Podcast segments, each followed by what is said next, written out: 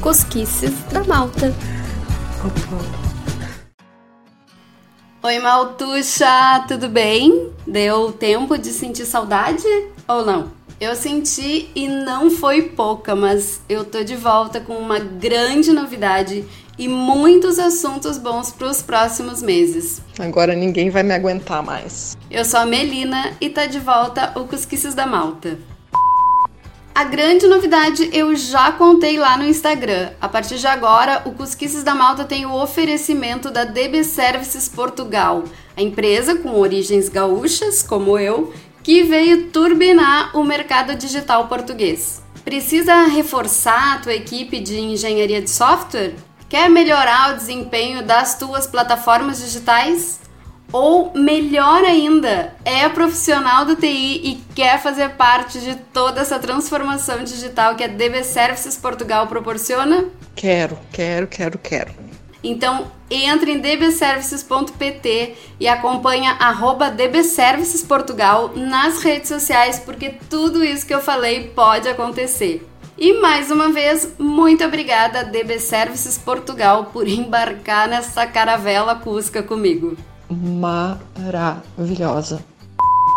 O assunto de hoje é uma das maiores dúvidas de quem vem para Portugal. E os imóveis? Caro, barato, fácil de achar ou não? Só isso que eu quero saber.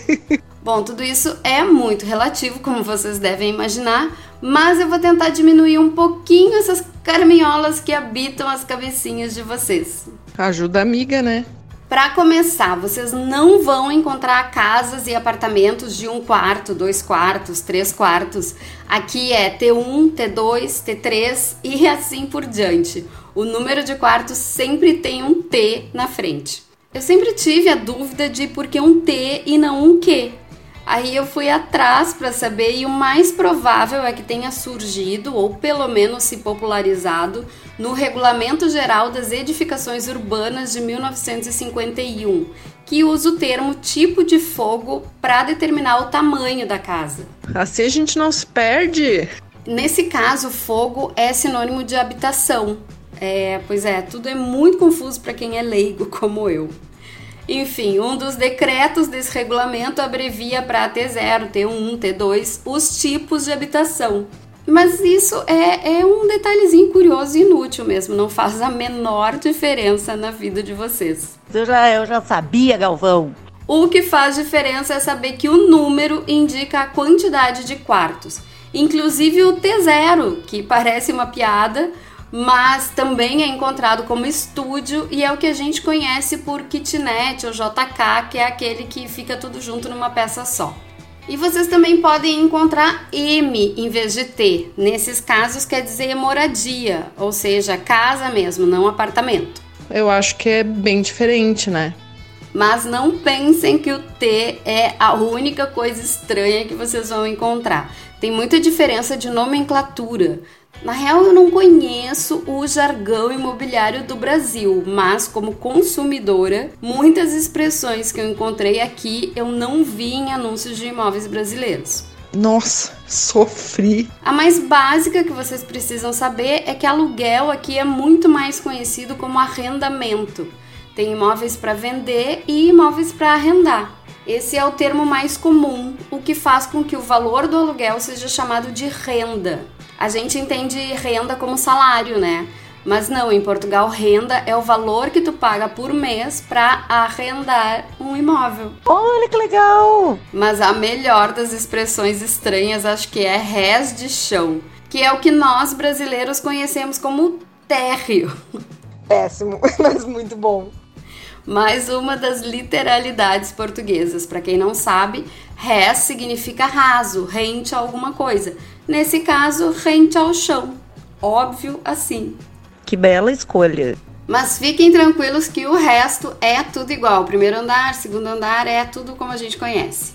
Aliás, é muito comum em prédios menores os apartamentos não terem números específicos.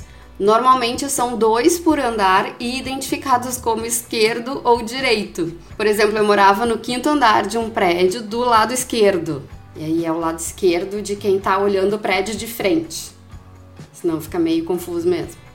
Então a identificação, em vez de, sei lá, 502, era quinto esquerdo ou quinto E para os mais íntimos. Que louco, não é mesmo? E isso acontece também quando são dois apartamentos por andar, mas um é de frente e o outro de fundos. Nesse caso é res de chão frente e res de chão posterior, para dar uma complicadinha. Claro que isso vale para prédios menores. Aqueles que têm mais de dois apartamentos por andar costumam ter números normais, como a gente está acostumado. Outra palavra que aparece muito é cave. Cave é a parte da edificação que fica abaixo do nível do solo, o que a gente conhece como porão. Vocês sabem disso, né? E aqui vocês vão encontrar muitos imóveis localizados em caves, principalmente em cidades que têm altos e baixos. É literalmente, tá? Não psicologicamente, óbvio. Ha, ha, ha, ha, ha, ha, ha. O prédio que eu moro, por exemplo, tem cinco andares, mas ele está localizado numa rua alta.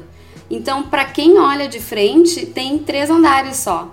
Os outros dois estão abaixo do nível do solo. Só olhando pelos fundos que dá para ver todos os andares. Aí nos fundos onde fica a garagem, inclusive tem janela, luz natural, tudo normal. Não sei, eu acho que eu não entendi ainda. É, eu não sei se está fácil de visualizar, porque eu também não sou lá essas coisas explicando. Mas eu vou postar umas fotinhos no Instagram para vocês visualizarem tudo isso. Com certeza existem coisas assim no Brasil, eu só acho que não é tão comum. Mas vocês podem encontrar também em algum anúncio que a cave serve para arrumos. Isso é mais para casas em que a pessoa vai alugar o imóvel todo. Arrumos é uma palavra bastante usada em Portugal e quer dizer armários ou espaços para guardar coisas. Então, se tu alugar uma casa e disserem que tem muitos arrumos, pode trazer muitas malas que tenham de acomodar tudo.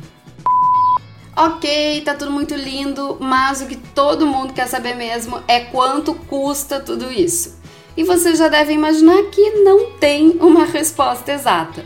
Tudo depende da região e da época do ano. Ah, também tem isso, né? Quem ouviu o episódio 22 sobre a Nazaré sabe que eu não fiquei lá porque não consegui alugar nada por um valor que coubesse no meu orçamento.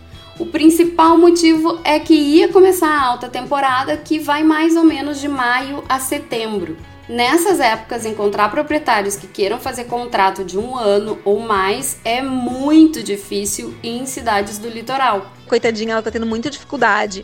A menos, claro, que tu faça um contrato de um ano pagando valor de alta temporada, né? Sei lá, tem, tem louco pra tudo. Acho que tu pode repensar aí.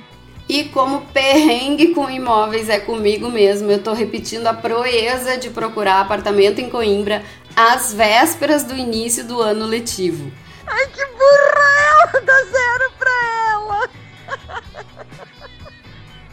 Coimbra, como vocês sabem, é cidade universitária, então essa é uma época bem inflacionada por aqui. Ok, que também tem muita oferta. O que mais tem é estúdio para estudante, já todo mobiliado, com internet e tudo mais.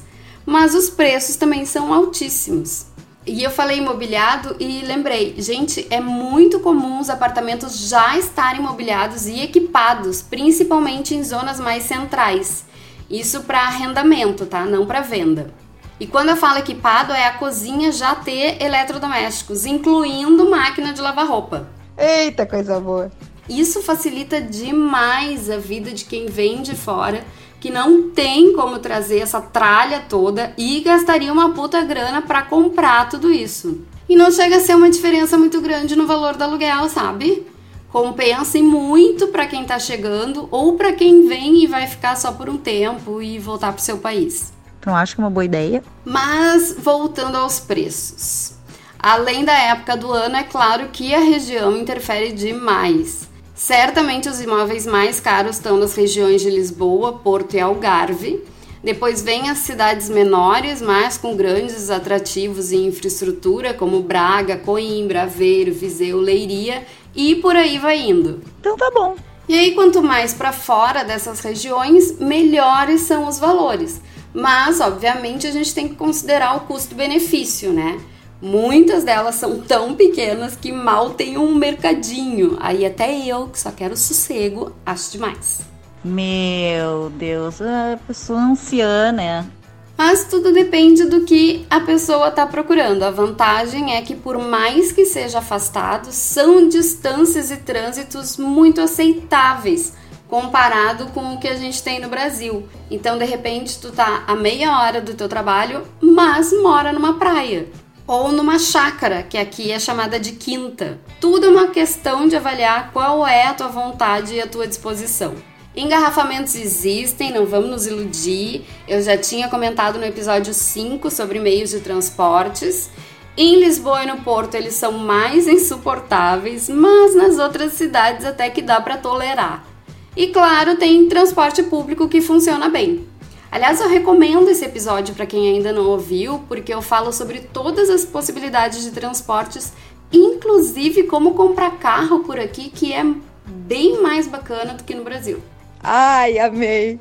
Eu sei que vocês devem estar tá aí se coçando para saber valores, mas eu acho meio leviano me arriscar nisso porque eu só sei mesmo sobre Coimbra. Então eu vou falar sobre alguns daqui só para diminuir um pouquinho a comichão. Obrigada, viu? Nesse momento em Coimbra tem estúdio de 250 até uns 500 euros por mês. Estúdio, para quem não lembra, é um quarto com banheiro e uma cozinha pequena. O que varia é a diferença do espaço e a localização. A minha opinião é que vale a pena mais para quem não fica muito em casa, porque, olha, é, eu já morei e o negócio é meio claustrofóbico. Tipo, socorro. Isso que o meu até tinha uma janela decente, era um espaço okzinho.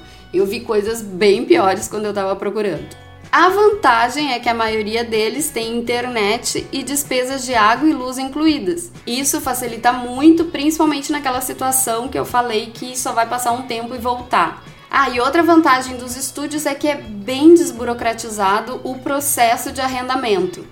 Quando eu aluguei o meu, eu não tinha nenhum documento português ainda e eu precisei só do passaporte e do pagamento da primeira renda e uma calção, que era o valor de uma renda. Aliás, sobre isso, a calção é muito comum aqui. Não sei nos outros lugares do Brasil, mas em Porto Alegre nunca tinham me pedido. E muitas vezes a calção pode substituir o fiador. Aí cada proprietário decide se aceita isso ou não e também qual é o valor da renda facilita para quem não tem fiador aqui. Tirando os estúdios, eu tenho visto T1 e T2, também varia demais, mas eu diria que cá em Coimbra dá para encontrar T1 entre 350 e 450 e T2 entre 400 e 650. Depende do lugar e de como o apartamento está equipado. E esses valores são para apartamentos assim confortáveis, mas não um super luxo, porque tem isso também, né? Depende do que a pessoa tá acostumada ali no seu dia a dia. Eu não sou uma pessoa tipo de mega luxos também, mas é bom, né? E para quem vem sozinho, mas não quer ficar sozinho, sempre tem a opção de alugar um quarto em uma casa compartilhada. Tem muito, mas muito mesmo. E os valores são bem mais acessíveis, tipo desde 150 euros por mês. Mas aqui vai uma dica para quem é velho rabugento como eu. Estejam preparados para não curtir muito a experiência. Como assim? Fiz isso no ano passado. Eu até dei sorte com meus colegas de apartamento, que eram bem de boas, mas eu me dei conta que dentro de casa eu gosto de ficar na minha, sem grandes interações. É, então não pretendo fazer isso de novo, mas acho que valeu para eu definir o que, que eu realmente quero. Mas é aquilo, né, Malta? Cada um tem a sua experiência. E no fim das contas, pode ser uma forma muito massa de fazer novos amigos estando longe de casa. Ah, sim, isso eu também gosto. Agora é hora de dizer que podem ficar tranquilos que eu não vou deixar vocês dormirem com a dúvida dos cifrões na cabeça. Eu vou passar quatro sites muito usados por imobiliárias e pessoas físicas para anunciar os seus imóveis tanto para arrendamento quanto para venda. Tem tudo o que é tipo de imóvel em todo o país e a maioria tem um mapinha mostrando mais ou menos a região em que a casa está inserida. Ah, fantástico! Eles são mesmo muito úteis para ter uma noção de valores. Então anota aí: idealista.pt, imovirtual.com, custojusto.pt e olx.pt. Sim, aqui a OLX é bastante usada para anunciar imóveis e até empregos. E o Custo Justo é um site mais ou menos na mesma proposta da OLX. Todos esses são bem completos e dá para ir conversando com as imobiliárias e proprietários mesmo antes de chegar aqui. PS, observação OBS. Mas deixa eu dizer uma coisa muito importante. Dica da tia Me. Não aluguem nada sem ver pessoalmente. Nada. Se tiver algum amigo em Portugal que mora perto, pede para a pessoa fazer uma visita ao imóvel. Se não tem essa possibilidade, reserva um Airbnb ou um hostel para ficar nas duas primeiras semanas ou no primeiro mês e vai ver o lugar nesse período. É muito relevante. Não é nem só o fato de que rola golpe de alugar uma casa que não existe. A casa pode até existir, mas as fotos muitas vezes enganam demais e vocês sabem disso. Para dar um exemplo, na semana passada eu marquei de ver um T0 e um T1. Os dois eram aqui na Conchada, que é o bairro onde eu moro e que eu curto bastante. Tudo novinho, as fotos eram lindas, não era equipado nem mobiliado, mas o T0 até tinha um preço bom, dava para ir comprando as coisas aos poucos. Para resumir, eles ficavam em uma das piores partes da conchada, abaixo do nível do chão. As janelas do T1 ficavam na altura das canelas de quem passava na rua, sabem? E o T0 era um cativeiro arrumadinho. que inferno! Metade do que parecia na foto. Entre ele e a casa do lado devia ter, sei lá, um corredor de um metro e meio e olhe lá. Eu acho que até dava para apertar a mão do vizinho só pela janela. É, amigo. Enfim, claro que gosto é gosto, pode ter quem goste, mas a minha expectativa era completamente diferente e isso pode acontecer com qualquer um. Aí imagina arrendar um lugar desses pela internet e ter que morar ali por um ou dois anos. Não compensa, gente. Vocês vão pagar um pouquinho mais por um mês de Airbnb, mas eu garanto que vale a pena. Eu aceito o desafio. E a última dica ainda sobre isso tentem se informar bem quem vai ser o responsável pela solução dos problemas que possam aparecer no imóvel. É comum portugueses que moram em outros países arrendarem casas e apartamentos aqui, mas aí depois para contatar essa pessoa para resolver qualquer coisa é um desafio de paciência. As nossas vizinhas do apartamento de baixo passam com isso com muita frequência. O senhorio delas mora na França e elas têm uma dificuldade imensa de resolver qualquer coisa. Teve uma época que cada chuva entrava água, não sei por onde lá, e elas não conseguiam sequer falar com ele. Nossa, eu ia estar muito apavorada. Então não custa perguntar com quem essas questões são tratadas para ter certeza de que não vai ficar com um pepino na mão mais além. Virgem Maria, o tamanho que tá esse episódio. Tô colocando em dia todo o latim do período que não teve cusquice. Ela é muito boba. Bom, mas tem quem não queira alugar e sim comprar uma casa ou apartamento em Portugal. E o que eu posso dizer é que para quem tem grana para investir, vale a pena. Inclusive para quem precisa financiar. Há quem prefira pagar uma prestação do que um aluguel o que faz muito sentido para quem pretende se estabelecer em um lugar por bastante tempo.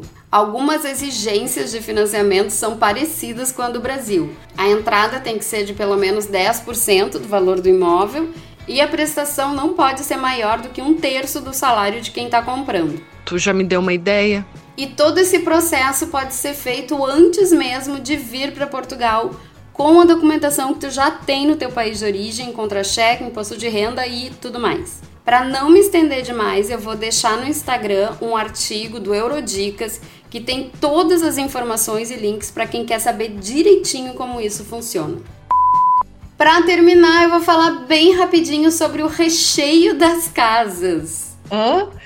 Recheio é literalmente tudo o que vai dentro da casa móveis, eletrodomésticos, decoração. E para mim essa é a melhor parte. É o que eu mais procuro aqui no momento, montar uma casinha com a minha cara. Pobre casa. Mas faz sentido falar disso também nesse programa porque pesa na hora de escolher o imóvel. Então eu vou deixar com vocês alguns sites de lojas que tem aqui para terem uma ideia de quanto gastariam comprando uma televisão, um sofá, uma cama, uma geladeira, que aqui se chama frigorífico. How bizarre, how bizarre. Em primeiro lugar, óbvio, a deusa a IKEA, IKEA, IKEA. A gente ouve de tudo que é jeito e nunca sabe qual é o certo. Mas enfim, são cinco lojas em Portugal e dá para montar uma casa inteira com coisas de lá.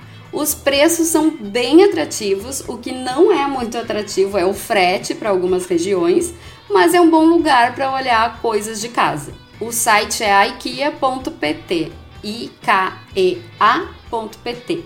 Na parte de eletrodomésticos, eletrônicos e afins, tem a Vorten.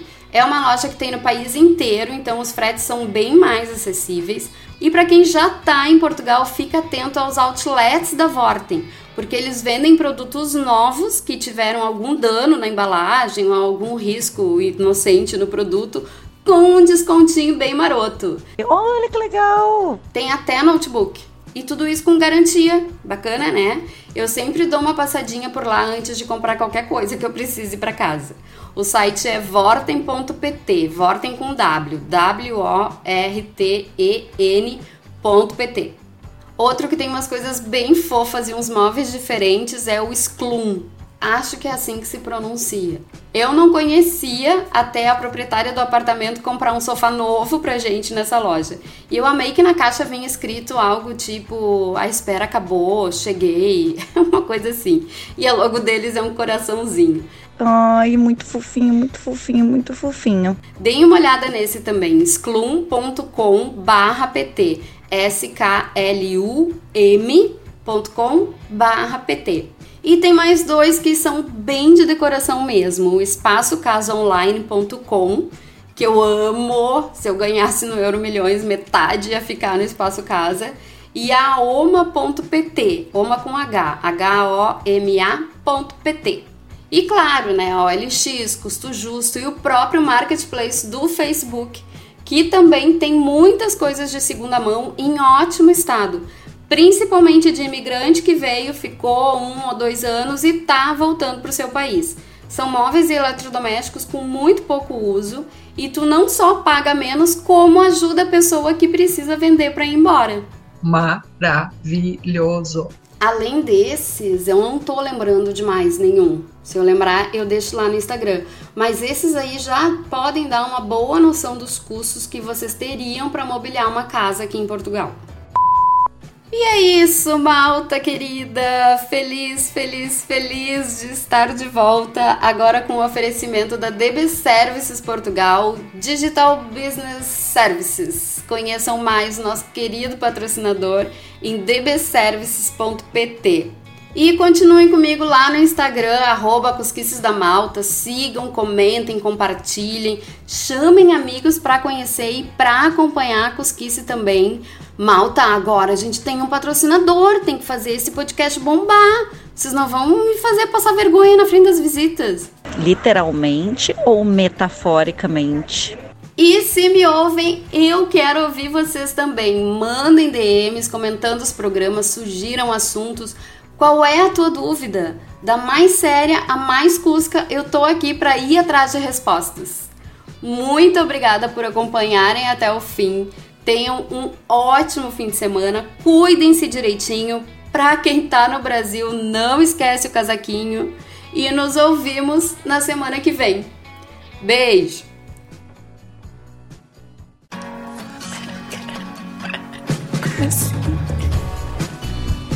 Cosquices da Malta.